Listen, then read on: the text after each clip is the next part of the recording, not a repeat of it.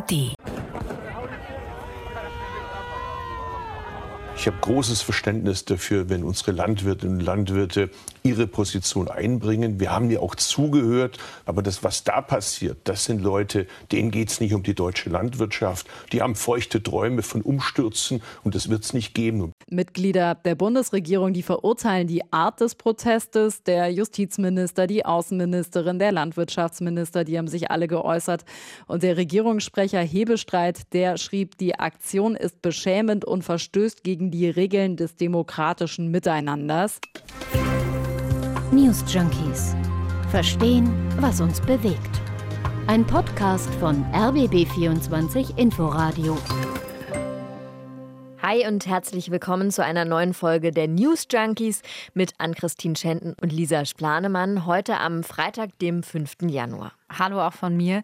Ja, die Situation gestern Abend, die ist eskaliert. Wirtschaftsminister Robert Habeck, der wurde daran gehindert, eine Fähre zu verlassen. Eine aufgebrachte Menge hatte seinen Fähranleger blockiert und der Minister, der musste wieder umkehren.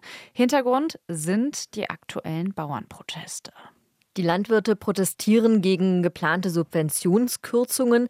Allerdings muss man auch dazu sagen, hatte die Bundesregierung schon Schritte auf die Bauern zugemacht, hatte schon Zugeständnisse angekündigt. Ja, und das auch gestern.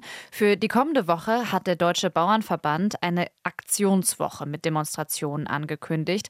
Die Blockaden von gestern Abend verurteilt der Verband allerdings als No-Go. Hier würden Grenzen überschritten, die Blockaden seien beschämend, so lauten einige Reaktionen von Seiten der Politik. Aber wie kam es überhaupt zu dieser Situation und sind diese Proteste noch verhältnismäßig? Darum geht es heute bei den News Junkies. Und wenn ihr keine Folge mehr verpassen wollt, dann abonniert uns auch gerne in der ARD Audiothek.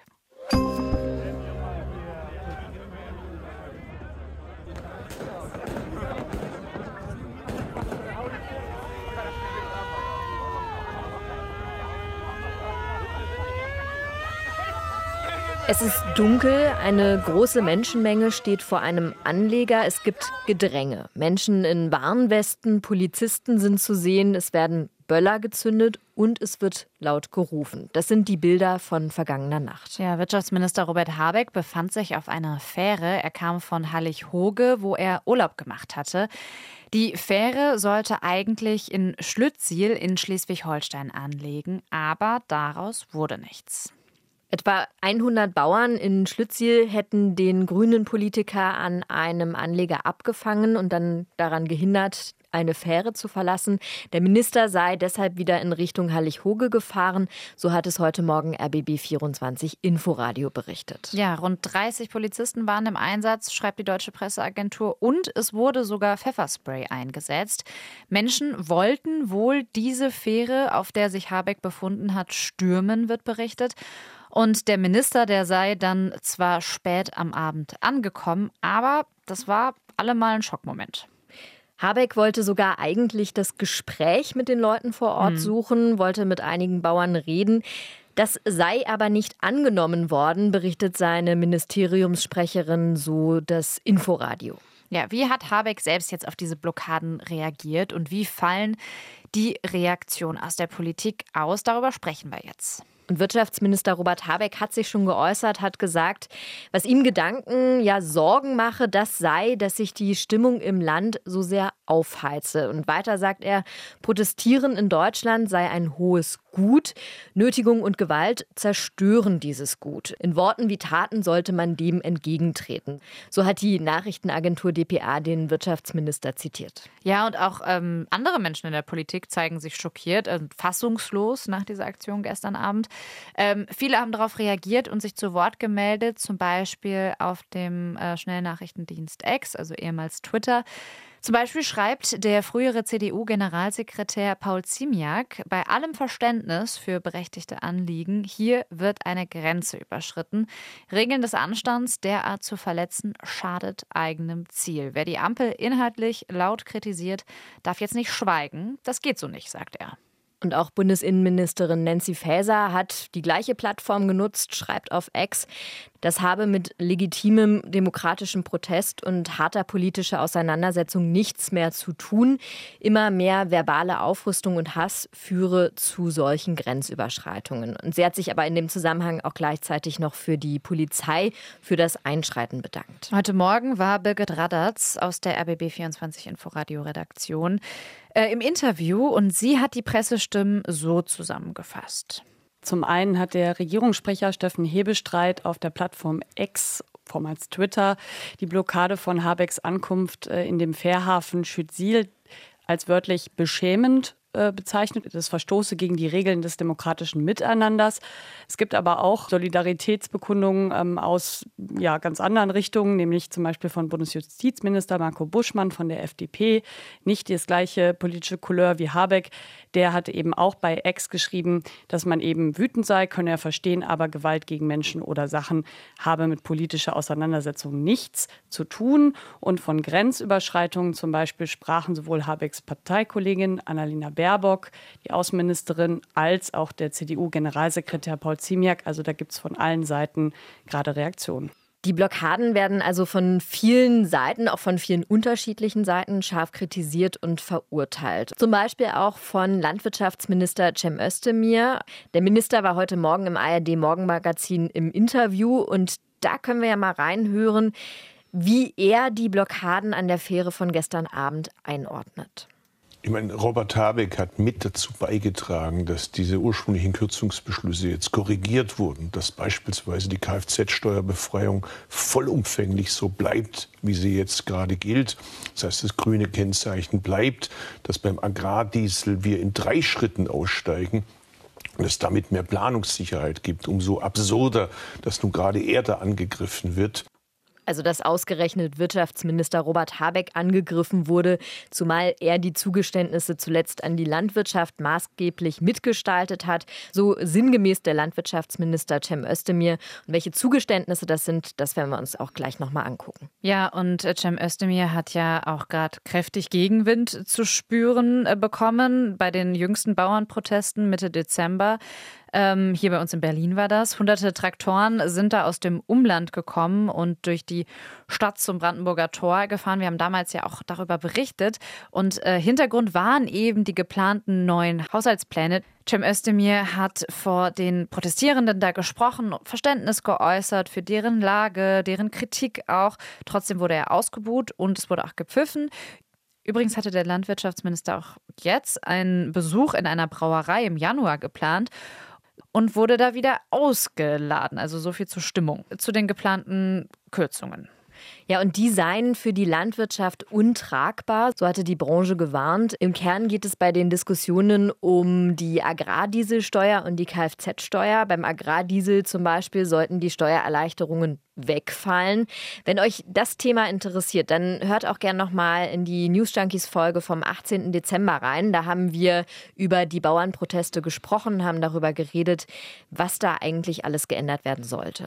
Ja, aber die Politik ist das Thema ja nach den lauten Protestaktionen auch nochmal angegangen, hat jetzt sogar Schritte auf die Branche zugemacht, gestern Zugeständnisse angekündigt und die gehen der Branche aber nicht weit genug.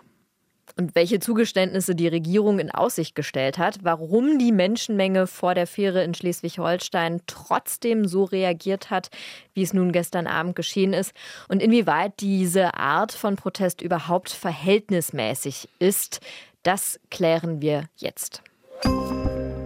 Ausgerechnet kurz nachdem die Bundesregierung den Landwirten Zugeständnisse gemacht hat und nochmal ja einige Kürzungen gelockert hat, wurde da eben versucht, Habeck nicht von dieser Fähre zu lassen. Also wirklich nur wenige Stunden vorher ist Landwirtschaftsminister Cem Özdemir vor die Presse getreten, hat erklärt, dass jetzt beispielsweise die Bauern in Zukunft doch keine Kfz-Steuer zahlen müssen. Wir, das heißt die SPD, Bündnis 90, die Grünen und die FDP, haben uns jetzt darauf geeinigt, dass die Kfz-Steuerbefreiung für land- und für forstwirtschaftliche Fahrzeuge wie bislang bestehen bleibt.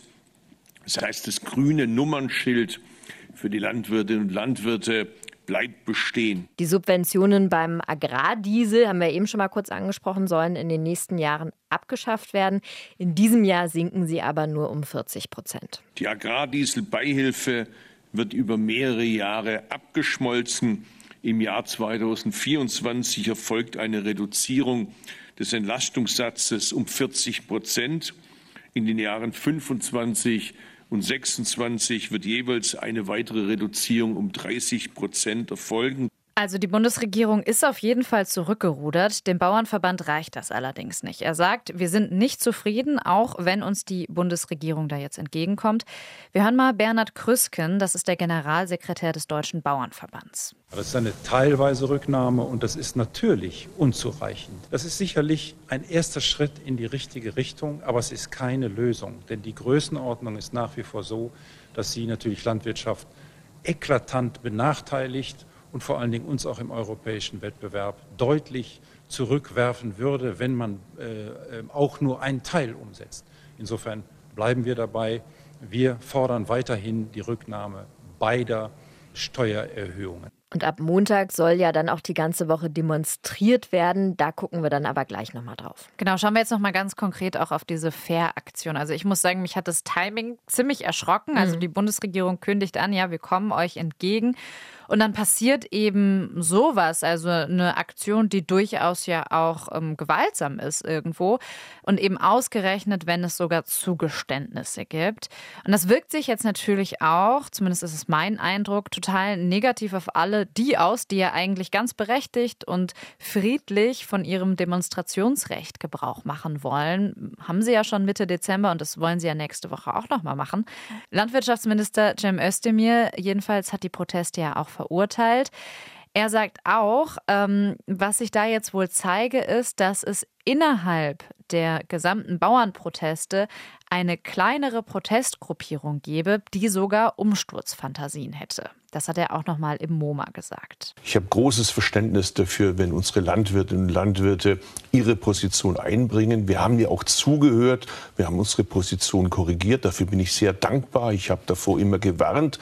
Aber das, was da passiert, das sind Leute, denen geht es nicht um die deutsche Landwirtschaft. Die haben feuchte Träume von Umstürzen und das wird es nicht geben. Ja, bereits vergangene Woche gab es schon eine Debatte, weil auf einem Bauernprotest äh, eine rote, eine gelbe und eine grüne Puppe zu sehen waren waren, die an einem Traktor aufgehängt äh, wurden, also wie an einem Galgen. Also es ist wirklich ein martialisches Bild und vermutlich ja in Anspielung auf die Ampel und ja, das ist ja irgendwie auch eine ganz klare Gewaltfantasie. Darüber wurde auch diskutiert. Und in den sozialen Medien wurden beispielsweise auch Bilder geteilt, die die Bauernproteste nächste Woche mit dem Sturm aufs Kapitol gleichsetzen. Genau, wir wissen natürlich überhaupt nicht, ob diese Postings auch etwas mit der fairen Aktion mhm. gestern Abend zu tun hatten.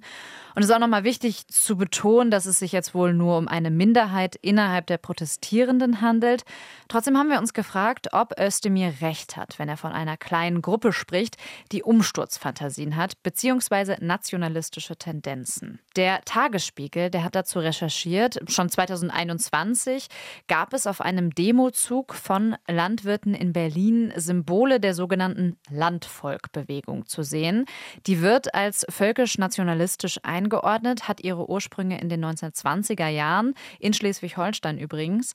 Ähm, in einem Artikel von 2021 im Tagesspiegel wird die Historikerin Heidrun Edelmann zitiert, die der Bewegung unter anderem auch antisemitische Denkansätze attestiert. Und ich habe mal nachgeschaut, also bei Telegram gibt es immer noch eine Landvolk-Gruppe.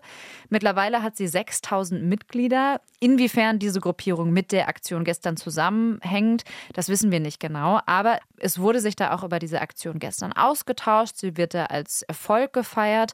Und einen Aufruf zu dieser Fair-Aktion gestern hat der Tagesspiegel-Journalist Julius Geiler auch in einer Telegram-Gruppe gefunden, und zwar in der Gruppe Bauern und Verbraucher. Und laut ihm hänge diese Gruppe eben auch mit rechtsradikalen Gruppierungen zu, zu der wohl auch die Landvolk-Gruppe zählen soll. Jetzt muss man natürlich nochmal darauf hinweisen, dass das vermutlich nur eine kleinere Gruppe innerhalb der Bauernproteste ist und die allermeisten protestieren, wie der Landwirtschaft Landwirtschaftsminister sagt, eben friedlich. Genau, trotzdem ist es, glaube ich, wichtig, dass man sich mal anschaut, wer sich jetzt alles dort in diesen Protesten mhm. wiederfindet, ob vielleicht sogar versucht wird, diese Proteste zu unterwandern, vielleicht mit so Aktionen wie dieser Fair-Aktion gestern.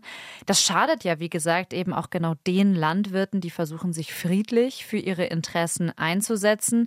Ob man das jetzt gerechtfertigt findet oder nicht, sei ja dahingestellt, die dürfen ja demonstrieren. Und der Bauernverband und viele weitere Landwirte, die distanzieren sich sich auch deshalb von diesen rechten Gruppierungen. Und mit Blick auf die Aktionswoche in der nächsten Woche schreibt der Bauernverband auf Ex, Zitat, für uns ist dabei klar, rechtsextreme Gruppierungen, Verschwörungstheoretiker und andere Radikale haben bei uns keinen Platz, so der Verband. Genau, also es gibt ein Bewusstsein dafür, dass es diese Gruppierungen durchaus innerhalb der Proteste gibt, aber der Bauernverband versucht sich eben auch davon zu distanzieren.